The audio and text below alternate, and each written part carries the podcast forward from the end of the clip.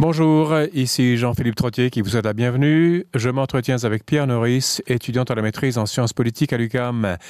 Il nous parlait la semaine dernière du livre intitulé La guerre des idées de la journaliste française Eugénie Bastier, paru chez Robert Laffont. L'ouvrage portait sur la perte du débat en France au profit de l'invective où une droite conservatrice et de plus en plus décomplexée répond à une gauche médiatique et universitaire qui se morcelle de plus en plus.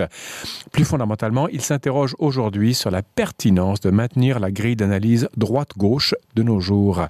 Mais tout d'abord, Jean-Claude Labrec, membre de l'équipe, réfléchit au temps libre que nous offre la période estivale. Que veut dire être libre? Qu'est-ce que ça veut dire être disponible? Qu'est-ce que la gratuité du moment présent? Doit-on savoir perdre du temps à un niveau pour le récupérer à un autre? Et, autre question, si vous voulez bien, que se passe-t-il exactement dans ces moments perdus? Jean-Claude, bonjour. Bonjour. C'est votre dernière chronique de la saison. J'espère pas la dernière de votre vie ni de la mienne. euh, en attendant de passer un été que je vous souhaite merveilleux, je vous avez mis votre chapeau de philosophe cette fois-ci. Euh, vous n'êtes plus l'homme ordinaire qui s'interroge sur les événements du monde ou les événements locaux. Vous prenez du recul et vous réfléchissez au temps libre que l'été va vous procurer en masse, j'espère. J'espère, et en fait, donc, je vais tenter de philosopher un peu. À deux. Euh, écoutez, bon, comme vous le disiez tout à l'heure, l'été arrive, hein, oui. le, soleil, le temps chaud, euh, le, le, temps chaud sont de retour, les, les vacances et le temps libre s'annoncent, le temps de ne rien faire, comme vous le disiez, de décrocher de son train-train habituel, oui. de prendre le temps de faire autrement pour, d'une certaine manière, probablement recouvrer sa vie, se réapproprier sa vie. Euh, je vais juste faire une petite euh, parenthèse pour dire par ailleurs que la COVID-19 et la, la, contamination rapide là, Mhm. mm -hmm. ont créé une pandémie et mené à la mise en place de mesures sanitaires protectrices et d'un plan de confinement qui était ajusté à chacune des situations.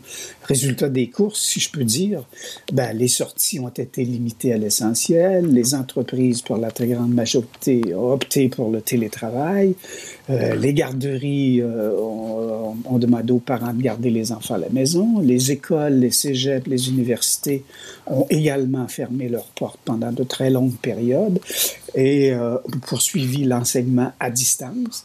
Et les enfants, évidemment, sont demeurés à la maison.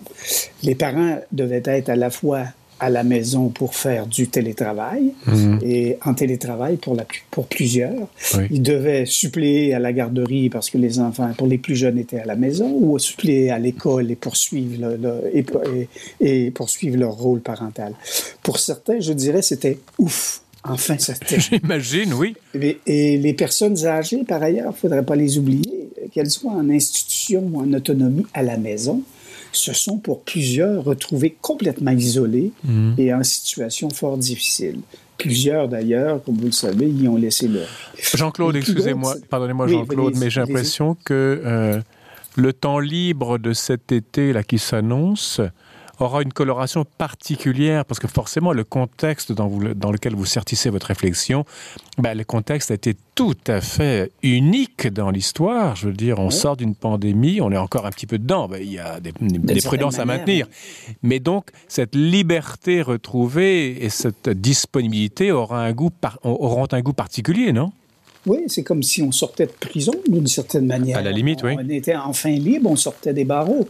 Oui. Donc, le, le, plus gros, si vous voulez, de cette pandémie, comme vous venez de l'évoquer, semble pour le moment derrière nous. Mm. Euh, la, la, vaccination avance rondement, mais il y a un nombre important de personnes qui, ont, qui a déjà reçu sa première dose du vaccin. Mm -hmm. euh, les jeunes de 12 ans et plus devraient être vaccinés avant la fin de l'année scolaire et être en mesure de retourner en classe à l'école euh, à l'automne, à la fin de l'été. Oui, oui. Il en est de même pour les cégeps universités et le retour au bureau est, se, se, se, fait devrait se faire progressivement d'ici l'automne. Mais entre-temps, les vacances, les vacances tant attendues et méritées, surtout après ces 18 mois de pandémie. Oui. Les vacances, les vacances, comme on le disait tout à l'heure, et vous, vous et moi-même, c'est le temps de, de décrocher. Oui. De décrocher et, et, de faire autrement.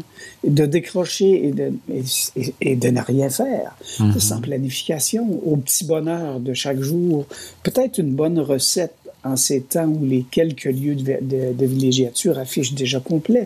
Ah, Pardonnez-moi, mais le... de ne rien faire. Le temps d'être disponible aux aléas de la vie et au hasard que la journée proposera naturellement. Vous ne pensez pas, le mot, le mot vacances, je pense à l'anglais vacancy, c'est la même étymologie forcément. Euh, là, il y a le mot vacuité, euh, la, vacuité de son regard, enfin bref, la vacuité des propos. Euh, hein. ça, ça, suggère un vide, ça suggère un... qu'il n'y a personne, c'est vacant. Le lieu est vacant. La pièce ici est vacante. Bon, bref. Faites-vous un lien entre le, ce vide euh, qui peut être un vide idiot, si vous voulez, comme ça peut être un vide plein, si vous me permettez, l'expression. Euh, est-ce que, vous, est que votre pensée irait dans cette direction-là, ce, ce vide de la vacance, justement? Je, dirais pour les gens qui sont habitués de toujours planifier, organiser, d'avoir un plan clair, précis, un programme très, très, très précis, ça peut être la, ça peut être anxieux, ça peut être la panique. Hein, bah oui, tiens, oui. Il n'y a rien, il y a rien. ils vont vous dire, mais j'ai rien à faire. Mais justement, vous avez rien à faire. Justement, vous avez rien à faire. C'est compliqué, hein Qu'est-ce que je dois faire aujourd'hui? Rien. Ouais, vous pouvez prendre le temps de ne rien faire et finalement, au fil du temps, je pense, si on se permet, si on se donne la, la, la, la permission hmm. de ne rien faire, je pense qu'au fil du temps va émerger à l'intérieur de soi tout à coup un, rapport à soi-même qui va se modifier, qui va se transformer, des, des réflexions qui vont nous venir, des pensées qui vont nous venir. Vous parlez d'expérience ou pas, Jean-Claude? Je ne vous demande pas d'une psychanalyse, hein. vous n'avez pas besoin de faire un témoignage euh, profond, profond, mais je veux dire, vous, ce que vous dites, vous, c'est pas. déjà vécu. Oui, voilà, voilà c'était ça ma question bien simple.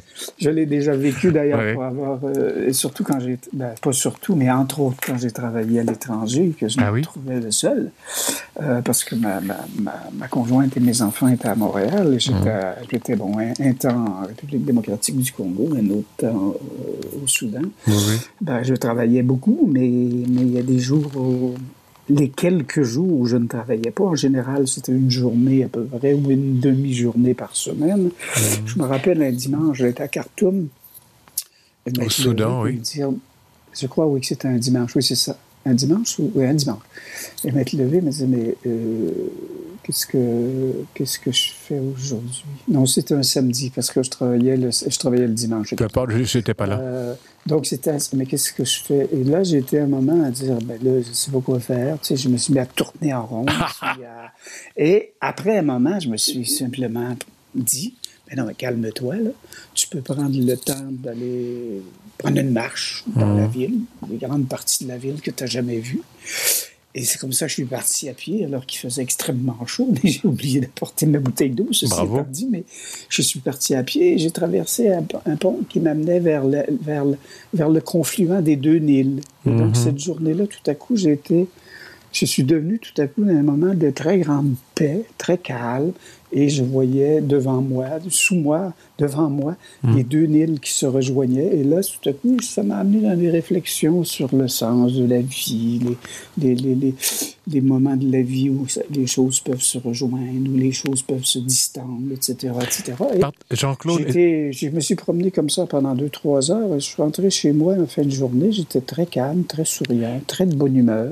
Dans les pays africains. Que le matin, alors que le matin, j'étais, euh, j'étais un peu anxieux. Qu'est-ce que je vais faire? J'ai rien à faire, j'ai pas de travail. Ben, j'aurais, pu avoir la réaction de dire, je vais m'en aller au travail parce que je pouvais travailler ce jour semaine. Mais là, je m'étais dit, non, je travaille pas pour une journée. Est-ce qu'en Afrique, vous avez ce sont des cultures qui ont un rapport au temps différent. Je veux dire, euh, nous, on est vraiment dans le temps chronologique. Euh, il faut, que, il faut être efficace et organisé et tout ça. Je veux dire, sans caricaturer non plus. Mais euh, avez-vous été interpellé d'une autre façon en Afrique? Je par rapport au temps Oui, entre autres, je vous dirais que ce qui m'a les, premières fois interpellé, j'étais plutôt du côté de l'Afrique, de l'Afrique noire. oui, oui. Ce qui m'a interpellé, c'était le rapport au temps. Ah. Par exemple, euh, j'ai un rendez-vous, euh, j'ai quelqu'un qui veut absolument le voir, euh, quelqu'un qui s'occupe d'une organisation en République démocratique du Congo. Alors on s'entend et on a un rendez-vous à 10h30 le matin. Oui. 10h30, 11h, 11h30, midi, et j'avais volontairement fait un trou dans mon horaire pour, pour, pour pouvoir voir cette personne. 11h30, midi, midi 30, 13h, 13h30. À 14h15, ça cogne à mon bureau, la porte. Alors que j'étais en réunion avec des personnes, et je, oui. Et la personne me dit, mais on a un rendez-vous. Ben non, mais je dis, on avait un, on avait un rendez-vous à 10h30 ce matin. Ah oui, mais là, je suis là. Ben, je dis, oui, mais là, vous êtes là, mais moi, mon je ne suis plus là. Je ne peux pas jouer comme ça avec ça. Là. Des, je suis en réunion avec des gens. Alors, la personne dit, ben, je pourrais vous attendre 15 minutes. Je dis, non, je suis en réunion là, puis j'ai une autre réunion. Si vous voulez m'attendre, ça va à 18 h. Et la personne me regardait, me dit, mais je comprends vraiment rien au fonctionnement des. des il m'a pas dit nord-américains, mais des étrangers, ce qui voulait dire la même chose, nord-américains. Oui, oui, oui. Et je vous avoue que sur le coup, sur le coup j'étais, j'étais choqué. Je me disais, mais qu'est-ce que c'est, cette façon de faire? Et là, je, je me suis j'ai pris, je me suis donné la permission d'aller voir des. la majorité de mes collègues là étaient des Africains, mm-hmm. de discuter avec eux, de leur poser la question, de dire expliquez-moi, est-ce que c'était une personne qui était en retard ou c'est. Et là, on a commencé à m'expliquer, tu sais, le temps ici c'est différent d'une part, d'autre part. Les déplacements, c'est pas toujours évident. Ce qui fait que, tu vois, il t'avait dit qu'il viendrait aujourd'hui. Il est venu aujourd'hui. Je dis, bon, OK, c'est correct. Et ça m'a tranquillement amené à réfléchir sur le rapport que nous avons au temps et sur le rapport que nous, que nous nous donnons quand nous nous donnons des obligations, qui très mhm. souvent sont des obligations un peu, comment je dirais ça donc, un peu sans importance. C'est-à-dire, en fait, on, nous, nous, nous, créons des obligations de dire, il faut absolument que je fasse telle chose à telle heure. Pardonnez-moi, Jean-Claude Labrec. Pourquoi ce serait pas plus tard? Pourquoi ce serait pas avant? Pourquoi ce serait pas demain? Dites ça à un chirurgien? Bien sûr. Alors, ah on va reporter une chirurgie parce qu'aujourd'hui, vous savez, ça, me fait penser, ça me fait penser aux... Euh, on a ici ce qu'on appelle le Indian time. Vous savez, c'est les autochtones, ils ont un sens du temps. Il n'y a aucun jugement de valeur dans ce, dans ce que je vous raconte, mais c'est que ils sont très près du rêve, ils sont très près de. Non, aujourd'hui, je ne peux pas. Je peux pas j'ai promis à quelqu'un, mais aujourd'hui, non, parce que j'ai eu un rêve prémonitoire où je ne peux pas faire ci. Puis il faut. On, va réussir à faire le, projet, mais je ne peux pas être là à deux heures tel que prévu pour des raisons mythiques, euh, oniriques, enfin que sais-je. On, a ça aussi ici.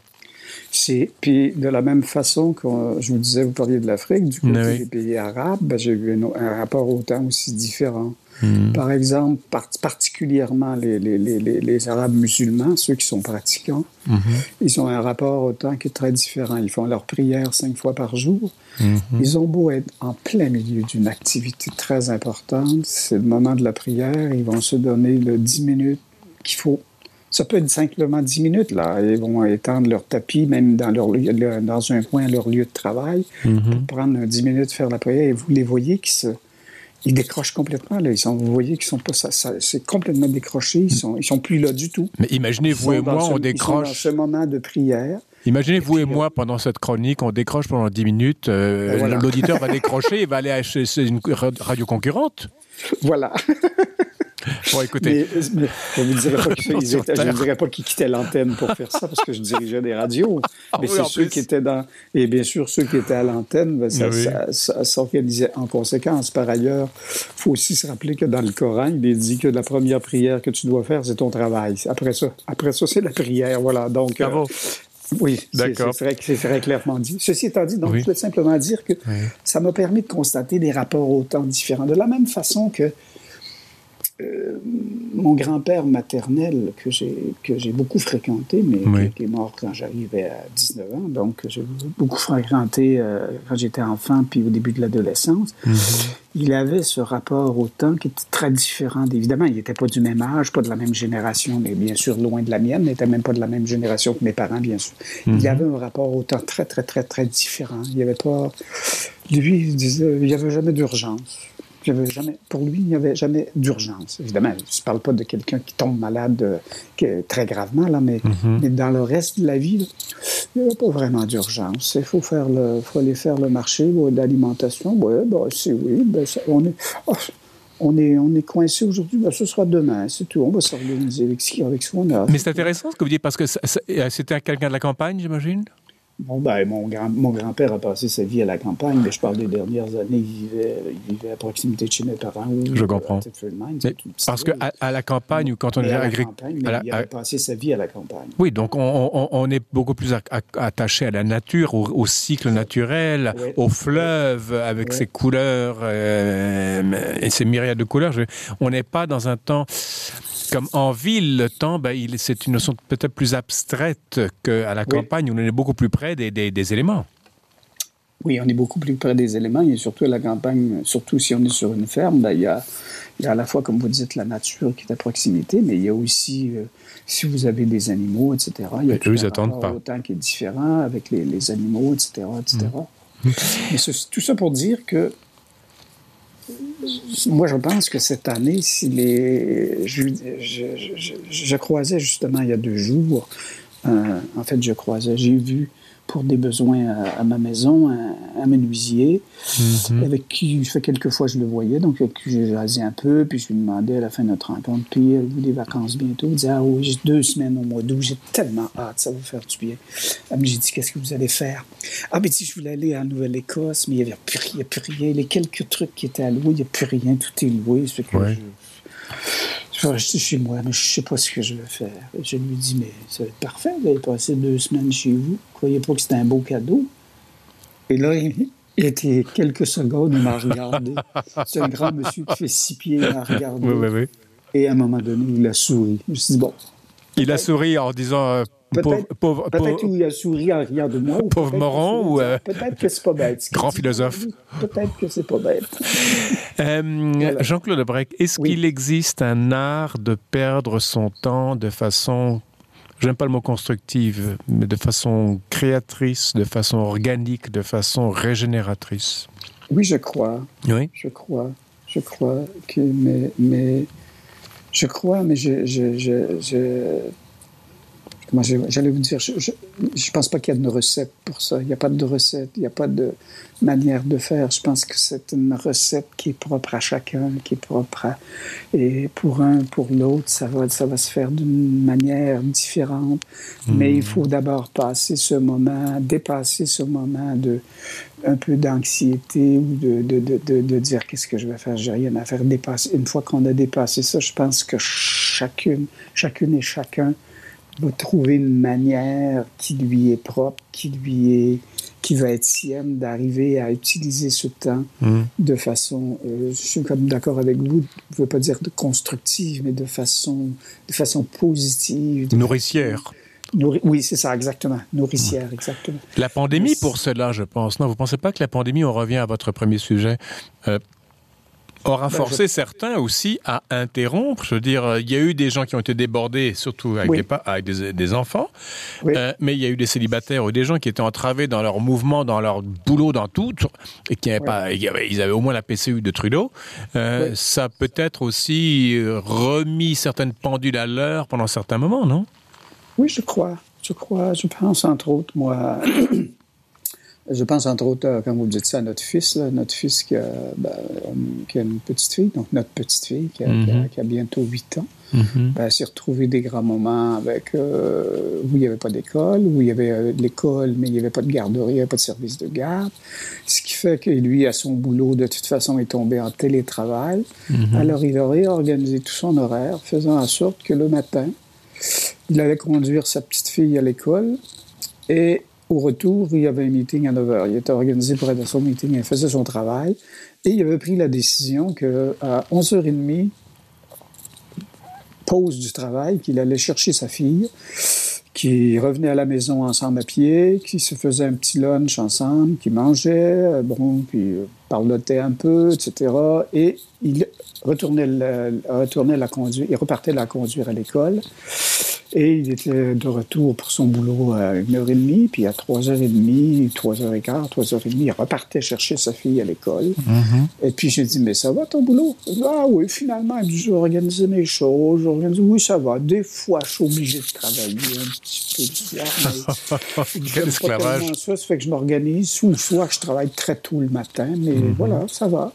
Puis j'ai dit, ben, dit, ma fille est tellement contente et en plus, elle, a, elle est tellement plus épanouie parce qu'elle a eu le temps de faire ses choses, elle a eu le temps, on a eu le temps de l'accompagner aussi dans, sa, Dans, dans, dans, ses apprentissages scolaires, de faire avec elle, puis que ce soit pas sous pression, puis etc.